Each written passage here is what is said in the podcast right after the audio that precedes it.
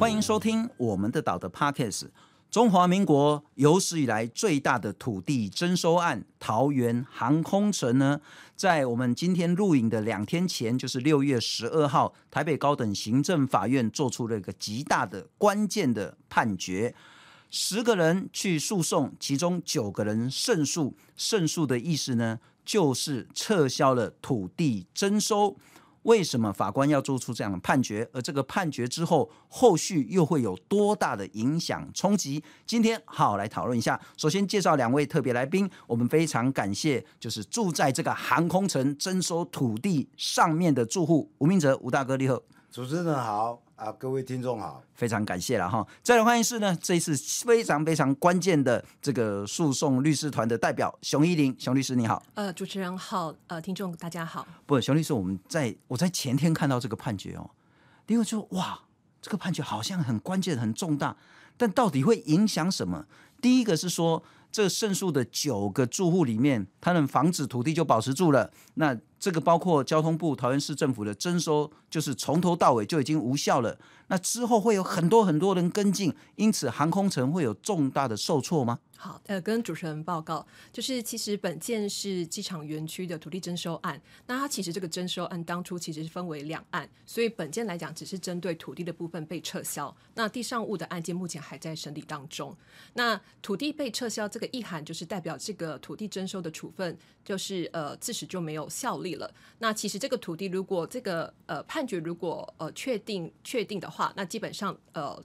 不管是内政部或是参加人这边，就是交通部民航局，就应该要把土地返还给我们的当事人。那这个案子对于呃，这个案子对于其他的。住户来讲，其他的被征收人来讲，因为他们当初如果没有提起呃土地征销呃土地征收相关的撤销诉讼的话，那因为其实已经处呃呃土地征收的处分已经确定，就没有办法再提起救济。嗯、所以其实这个案件来讲，其实呃所呃会会有的影响，其实只对于就是有提起诉讼的原告，他们的权益可以被受到回复。不，熊律师请教，所以刚刚讲说，在这个判决是说土地征收无效，那地上物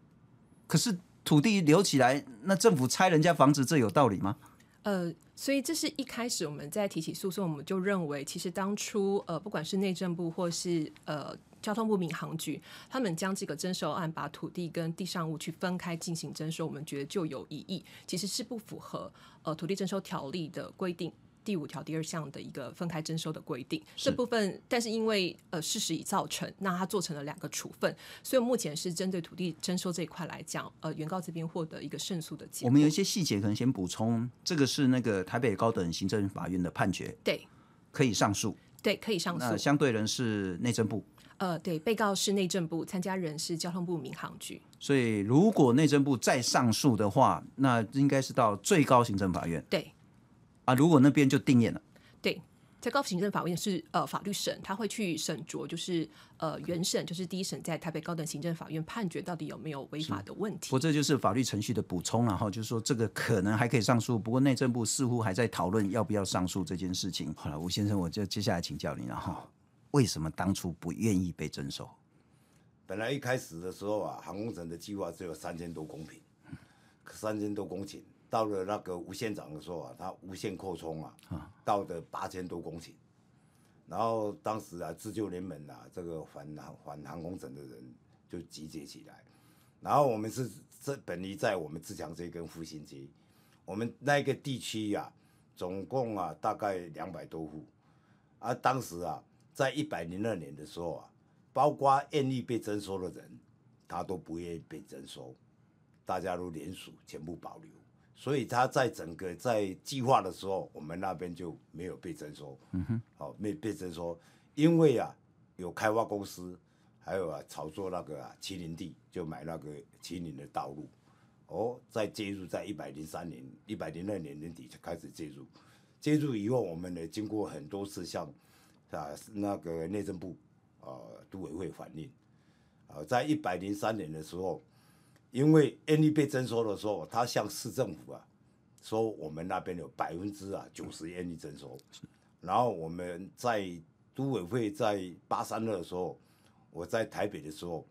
啊，我就向那个都委会提出来，我说我们这边呐联署人都是个人签名哦盖章，有百分之八十五不愿意征收，为什么？同意征收的人他们有百分之九十？那我就跟那个杜委建议啊，把这个案移送地检署。后来他说啊，我们这还在考这呃讨论，是，所以就没有。但我还是想请教，这个判决之后会带动影响其他的人，因为现在是九个人胜诉，那还有很多很多人可能是不愿意被征收，或者是已经收了这些补偿金的人，他有可能会跟进吗？因为其实土地征收它是一个行政处分，它有它的救济期间，所以如果您当初在呃土地征收公告后三十日。之后，然后他有一个诉愿期间是三十日。那如果你没有提起诉愿的话，其实那个土地征收这个处分就确定。所以这这个案子其实是在于，如果你有当初有呃依法提起诉愿跟行政诉讼的话，这个案子的效力只会给予有提起诉讼的当事人，不会给予其他的当事人。OK，所以后续大概不太可能说什么风起云涌，会有很多很多人跟着这次的判决再提起诉讼。对，基本上是因为他们已经在救济期间过了之后没有提起。诉愿，所以基本上是没有办法再救济。我有看到那个台北最高行台北高等行政法院的那个新闻稿，主要是还是在说的公益性跟必要性。是为何法官认为这九个人在被征收过程中不符合公益性必要性？对。呃，这个部分其实法院，因为我们目前只看到新闻稿的部分，还没有看到完整的判决理由。那依照新闻稿所述，呃，所所载的内容，我们可以看到，呃，台北高等行政法院他们是认为，如果你只是因为使用土地的土地的类别跟实际上使用的状况不同，而以这个理由要征收，这个是呃不被采纳。另外一个就是说，如果你是认为说，呃，因为呃航空城新建之后，因为跑道新建会造成淹水的问题，对于呃，征收户来讲可能会有影响，所以你要征收他的土地，这个也是不行。或者说你以噪音的理理由来征收，这也是不行。所以这个判决其实呃所强调的一件事情就是，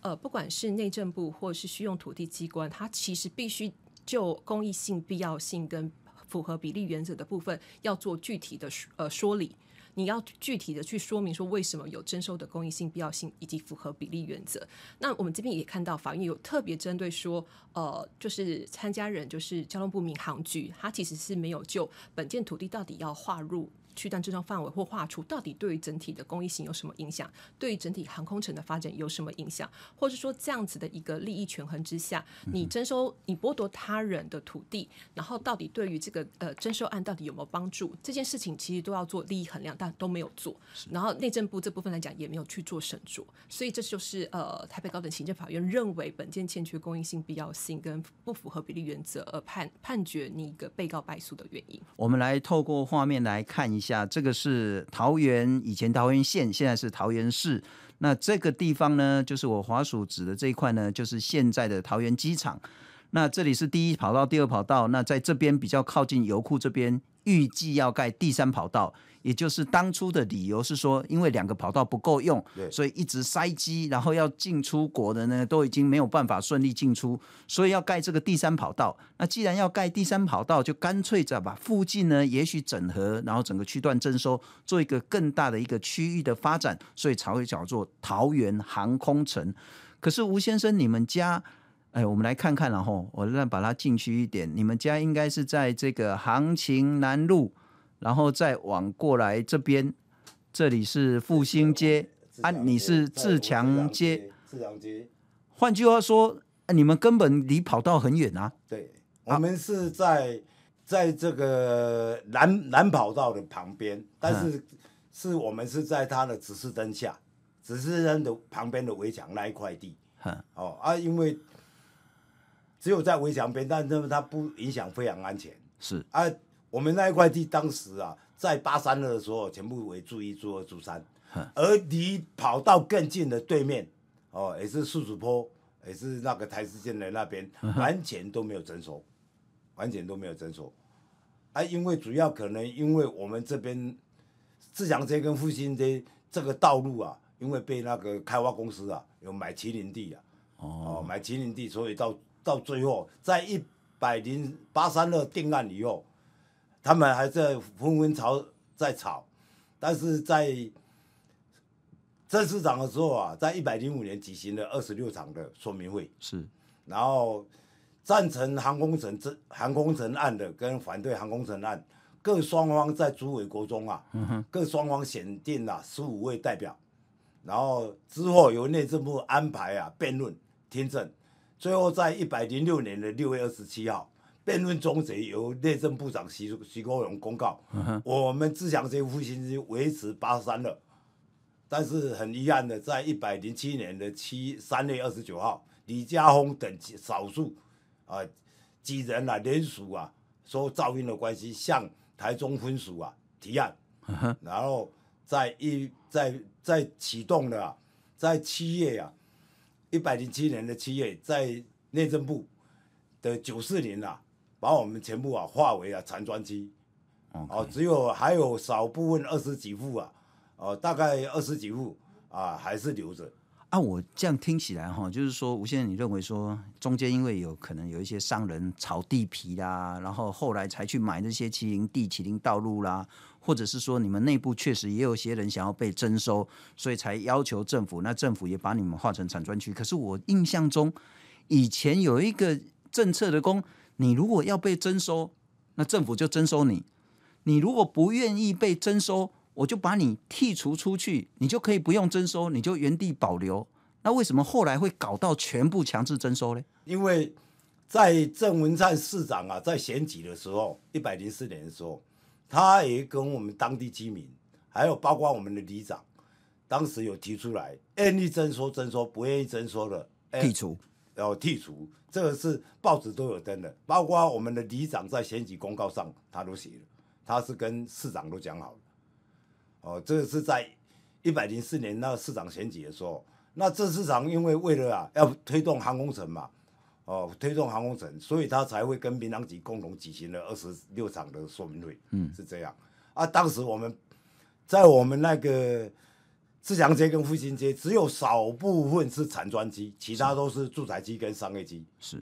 但最后很遗憾的就是在一百零七年把我们全部推完掉。只有少部分的住宅区，其他都是产专机。好，那吴大哥，我再请教你。然后你之前就是在机场工作，是在台北松山机场工作？我我是在桃园机场。哦，你一直都在桃园机场？欸、你是做那个地勤，地勤的？那我请教，就是说，如果桃园机场有一个比较好的发展，嗯、然后你们整个不管是呃在大园附近的这些住户也有一个好的生活品质，然后你再看看说，我们现在看看你现在住家的这些情形，然后。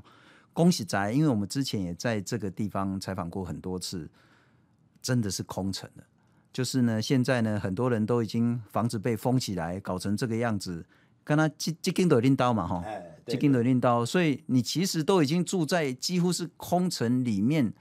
你还是坚持不愿意被征收。是的，我也是，呃，坚持不愿意征收，因为其实我们那个地方啊，自强街附近啊，在还没有征收啊，蛮热闹的。是。我们在啊，我们国林里啊，选举人口最多的一个里，一个里两个里嗯，哦，啊，这因为这航空城的炒作，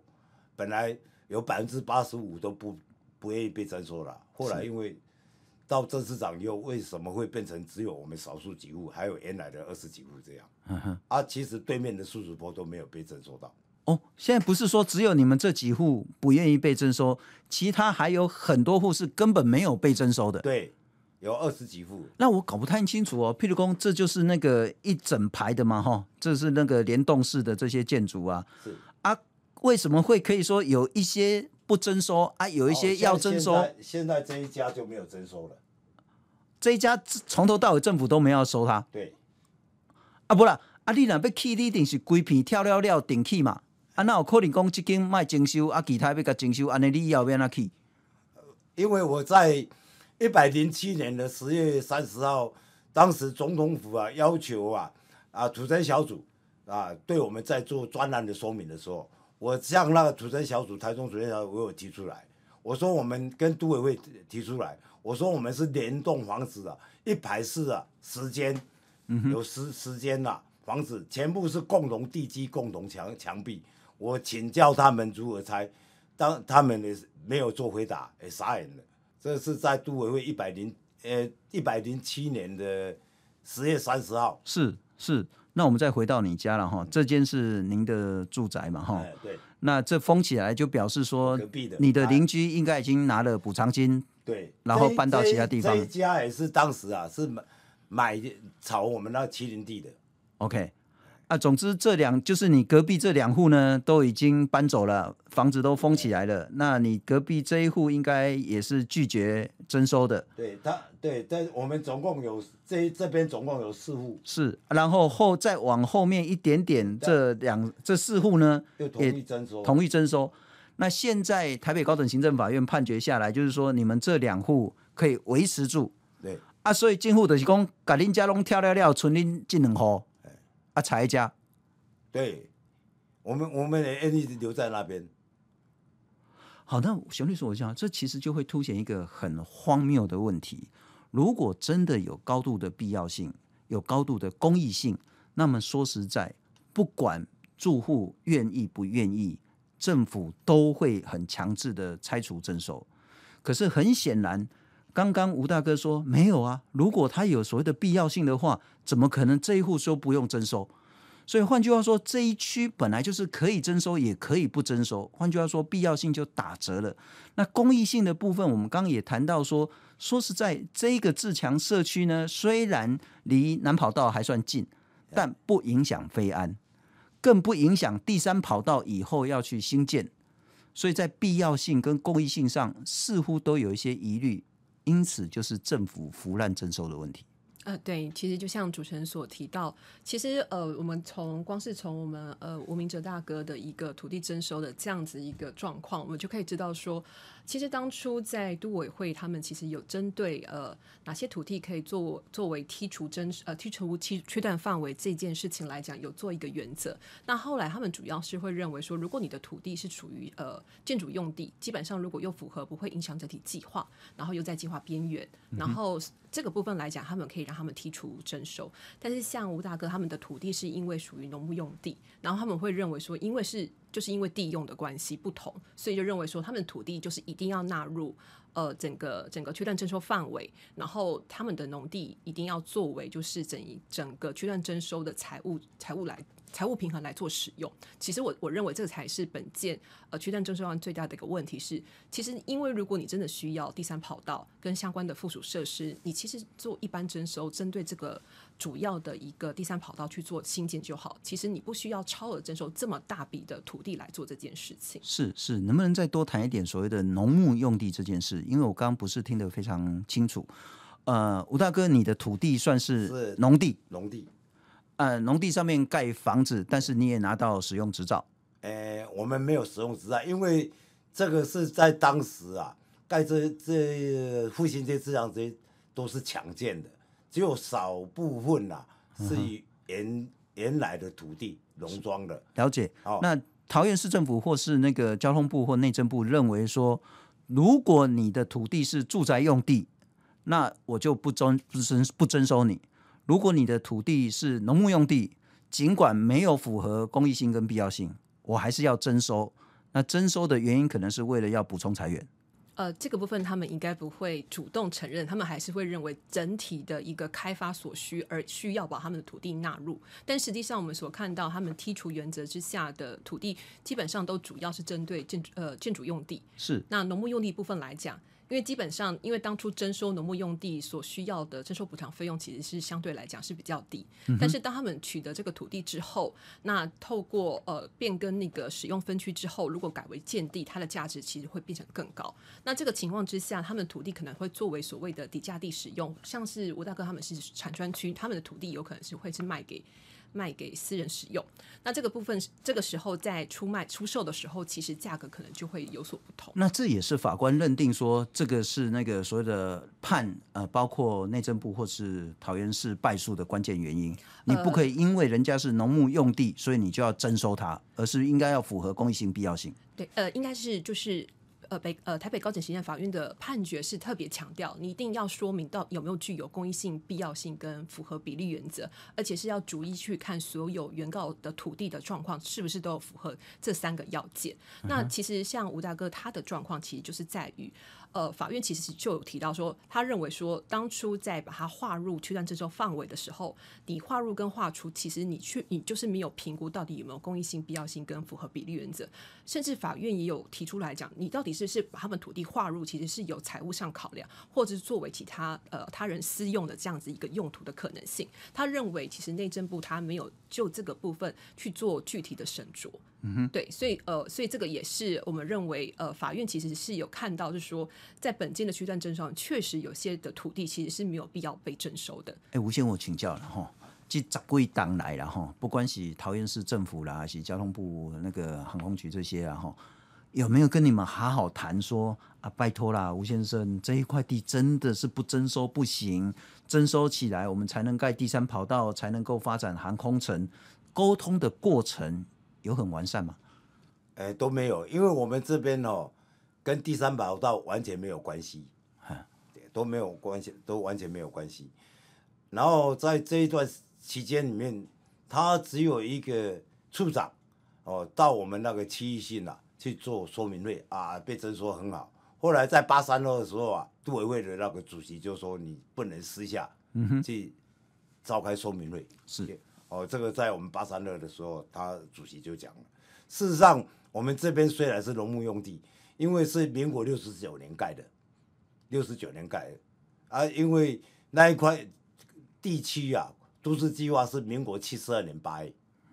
当时啊，他在我们啊拿出啊证明说，我们在七十二年的八月以前就等于农舍合法化，我们的征收地上物比照一那个有有建造的，嗯哼，然后我们呢去申请了，我们呢缴税了，我们从六十九年就开始缴税，然后我们的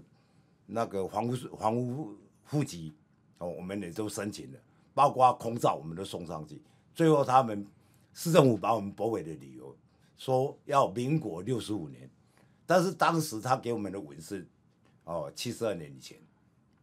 哦，后来我向内内政部提出啊啊那个申诉，他驳回理由也是六十五年，但是你当时给我们的文，市政府给我们文叫我们是。提供六十九年，这个我们所有住户都可以提出。啊，不过吴先生，这十多年来，我知道说，其实你们也抗争无数了哈。可是为什么你们的声音似乎在市政府的决策上没有被采纳？在于我们都有提出来，因为主要我们这一个地区啊，在民国一百三零三年的时候就被排除掉了，没有征收，就等于住一、住二、住三，哦，还有商业区，还有少部分的。嗯产专区嘛，都已经定案了，已经定案，那就是到一百零六年也是公告，也是定案，这个在内政部都有图面有存在，所有房子都维持原状。是哦啊，但是就是在一百零七年才整个在被划入产专期啊，是不是因为政府有没有必要性，我们不知道，因为其实那边也有二十几户都有保留。呃，民国一百零六年之前，你们都不需要被区段征收。都没有，突然间是在一百零七年才把你们划进去。对，理由是什么？你知道吗？不知道，他没有告诉我们理由。啊，然后一百零七年划进去之后，你们应该有持续的抗争。有，我们也有到总统府，我有向总统府啊陈情，也有在总统府也要所有的单位，内政部、交通部、民航局，包括市政府，哦，回函给我，还要向总统府报告。回函给总统府，但是他们的理由、嗯、一个单位推给一个单位，没有讲出征收的理由。是是，不过兄弟是我要请教你哈，当然就是说每个人的想法不太一样，状况也不同，因此我所知道一定是有人愿意被征收，有人反对，有人觉得价钱可以，有人觉得说征收价格太不合理等等的，所以每个人状况不同，因此在这个地方似乎如果它不是那么关键的必要性，它就不是在跑道上，你如果在跑道上没话讲。就非征收不可，可是它是在跑道旁边的旁边，换句话说，就可以说你想被征收，我就征收你；你不想被征收，我就剔除在那个你的征收范围之外。为何在这过程中，从一百零七年之后，包括桃园、包括交通部、包括内政部，还是坚持全部都要区段征收？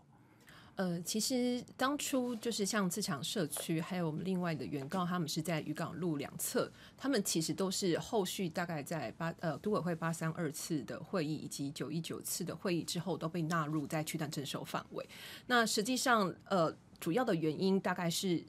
当地的居民有一些人想要被征收，然后所以，然后另外一个理由是说，呃，因为有可能他们比较临近的机场园区，所以噪音量会比较大，在那个噪音噪音管制线六十分贝内，他们认为说，就是以这样的理由，认为说，呃，因为有人民请求，然后因为噪音的影响，那所以他们认为说，呃，就把他们纳入征收，作为一个本件征收的一个事由。但实际上，就我们从本件的判决结果，我们就可以看到说，其实实际上这个不是一个可以发动征收的。的一个室友，他不会因为人民请求征收，或是因为噪音噪音的问题，因为噪音其实你可以用其他的手段去做一个呃防治，那或是给予补偿金，让当地居民可以去做一些处置。你不一定要动用完全剥夺他的所有权这样子一个非常剧烈的一个征收手段来取得他的土地，然后来说来为他们好，以这样室友来征收他们土地。所以我们认为说，其实本件来讲，呃，我们认为其实这个就会是呃本件区段征收。有相当大的疑义在于是为什么不能剔除他们？是那其实我我想基于之前呃之前我们在呃跟参加人这边的沟通过程，我们大概有听闻过，就是他们认为说基基本上真的只有呃所谓的建筑用地可以剔除，然后。其他的像是农牧用地，其实是属于哦，如果你们属于可以不会影响整整体计划的话，我们可以作为所谓的第三种住宅区。意思是说，你可以原位置保留，但意思就是你还是在区段征收范围内，然后我们会会计算你的价值，然后。划定一个范围给你，让你可以在原位置保留，嗯、但实际上你的土地就会因为你原本的农业用地可能使用的范围比较大，是，那你后来如果呃变更成为不同的使用分区之后，那个面积就会缩小，其实也会影响到他们的生活形态。不过熊律师，我们也看到九个胜诉，但还有另外一个其实是败诉的，败诉的法院的原因似乎是在于说，他确实。是有必要被征收的，因此就算他不愿意，他从头到尾都反对拒绝任何征收条件，那台北高等行政法院依然认为征收是有道理的。哎，对，就是在这一位唯一败诉的当事人，他呃，法院的理由其实主要是在于他认为他的土地部分是在机场专用区，那部分是在自由贸易港区，他认为说，呃，就是不管是在机场专用区或是自由贸易港区这个范围来讲，他认为。法院会认为直接认定是是具有公益性，以及因为整体开发的考量而有必要性。然后他认为说，呃，这位当事人因为在之前的公听会或是协议架构的程序来讲没有参与，所以他认为说其实是呃区地机关或是。呃，内政部这边来讲，就他的一个程序保障，其实已经有践行了，所以会认为说，这个征收他的土地其实是符合公益性跟必要性的部分。但对我们对于我们来说，我们会认为说，呃，法院这样子的判断，其实对于当事人其实很苛刻。其实我们可以知道，是说很多人对于征收根本就不知道是什么样的事情，他只他只知道是说，呃，这个案件其实他他想要保保有的就是他自己的家园跟自己的土地。那以本件的败诉的当事人，他的土地虽然是位在呃机场专用区或是自由贸易港区，但实际上到底有没有影响到整体的一个开发？其实我们认为，它其实是土地其实是在呃这个这些使用分区的边缘。嗯、那实际上，就算是不征收，其实是应该也是不影响整体计划开发的一个一个情形。但我们认为说，这个地方是法院没有再继续审酌，那是直接认为说，因为它是用于在机场专用区以及自由贸易港区这样子的一个用地的一个需求，而认为就有所谓的公益公益性跟必要性。那我们认为这个确实也是后续我们上诉的部分来讲，会不会在当事人再具体说明。这个违违法的问题是，不过吴大哥，我要请教哈，就是说，呃，在前天台北高等行政法院判决出来之后，似乎内政部跟桃园市也很紧张，会担心说，哇啊，这下九个人胜诉，会不会带动其他的人，不管说有没有已经拿到补偿金的，或者是说呢，是不是已经搬走的，你说在哪？哈，你的厝边头尾，敢有因为你的胜诉而要加入诉讼的行列吗？目前，在我那天六月十二号，哦，高等行政法庭哦，很感谢法官的正义啊，我们的申诉。但是在之前就有听一些住户他要申诉啊，不愿意征收，因为他的征征收价格太低，他无法重建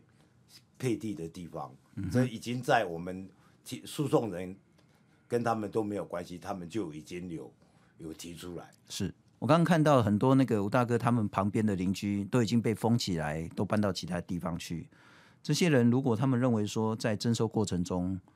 也许有一些不当的力量进来啦，也许是因为资讯不足、不够透明等等的，他现在想要主张要回他原本的权利，有可能吗？其实我们刚才有提到，因为呃，土地征收它是一个行政处分，它其实是有一个救济期间。所以，如果他在公告后三十日，呃三呃公告三十日后，然后在这个三十日的期间之内没有提起诉愿的话，基本上这个土地征收的处分就会确定，你就没有办法再提起救济。所以简单来说，就是如果当初没有提起诉愿跟行政诉讼的当事人，他事后是没有办法透过本件诉讼去主张他要撤销呃区段征收这个处分是没有办法，因为。呃，当初的去蛋征收处分已经确定了。嗯哼，嗯哼，所以除非是最早就开始坚持不愿意，而且提出相关诉愿，甚至进入诉讼的人，对对，那后续大概不会有非常大的冲击在航空城。对，其实应该说，对于对于当初没有提起呃诉愿跟行政诉讼的当事人来讲，他们其实状况是不会改变。但是这个判决是反而是对于未来要办理呃就是区段征收这样案件的，不管是内政部或是续用机关，他们其实就会警示到说，你必须要有呃非常具体的公益性、必要性以及符合比例原则这样子的一个理由跟评估，那这样才会被所呃被呃行政法院所接受。那这个部分来讲，会对于他们在未来在办理区段征收的部分来讲，他们会必须有呃，会要尽更更高的一个说明义务。嗯哼哼。不过同样也告诉那个其他的这些被征收户，如果你觉得政府这个征收完全没道理，那么你可能就是要在现有的法令公告之后提醒所谓的相关的行政救济。或者相关的诉讼的动作了哈，是，因为说实在，之前大家都没遇过啊，一起一起建户啊，烂都被洗，都被洗，但其其实我们在被揍上。但是吴大哥，我最后再请教你了哈。好，针对这个判决你怎么看？针对航空城你又怎么看？针对你住在那边那么久的一个居民，对自己的家园你又是怎么看？首先呢、对于这个判决啊。我们非常感谢啊，台北啊高等行政法庭的法官的正义感。而、我们住在那边，其实大家生活都很习惯的，其实都不愿意搬。哦，但是因为很多资讯的不齐全，然后有因为有人在炒作地皮，所以造成很多年纪大了，哦，或者当时开始的时候有人骚扰，很多年纪大的都搬走。哦，因为小孩没跟他住在一起。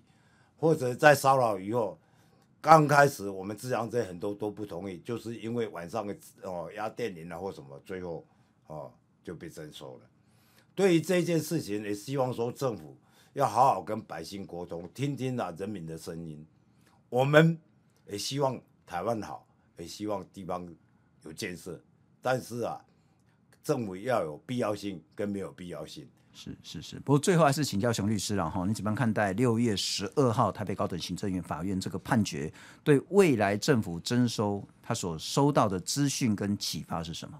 对，其实我我相信这个台北高等行政法院的判决，其实会让内政部还有呃相关要办理征收案件的虚地机关，他们会非常的必须要注意一件事情，就是法院会会审酌具体审酌你们。征收案件的一个公益性、必要性以及符合比例原则的部分来，那这个部分如果你们没有具体说明到底有没有这样子的一个公益，有有有没有一定要必要征收当事人土地的一个情形，那你不可以，要不然如果没有符合这个状况，你不可以轻易去动用呃征收这样子的一个手段去取得人民的土地。是几十年来，台湾在土地征收整个区域开发。还有人民居住权、土地争议这件事情，我们发生了非常非常多的事件。而在六月十二号，台北高等行政法院判决九个住户胜诉之后，这件事应该让政府跟人民有更多更多的思考：所谓的土地征收，它是不是绝对的必要？是不是绝对的符合公益？否则的话，我们应该要更确保所有人民他的土地。居住的权利，非常谢谢熊玉林熊律师，也谢谢我们的吴大哥，谢谢，谢谢。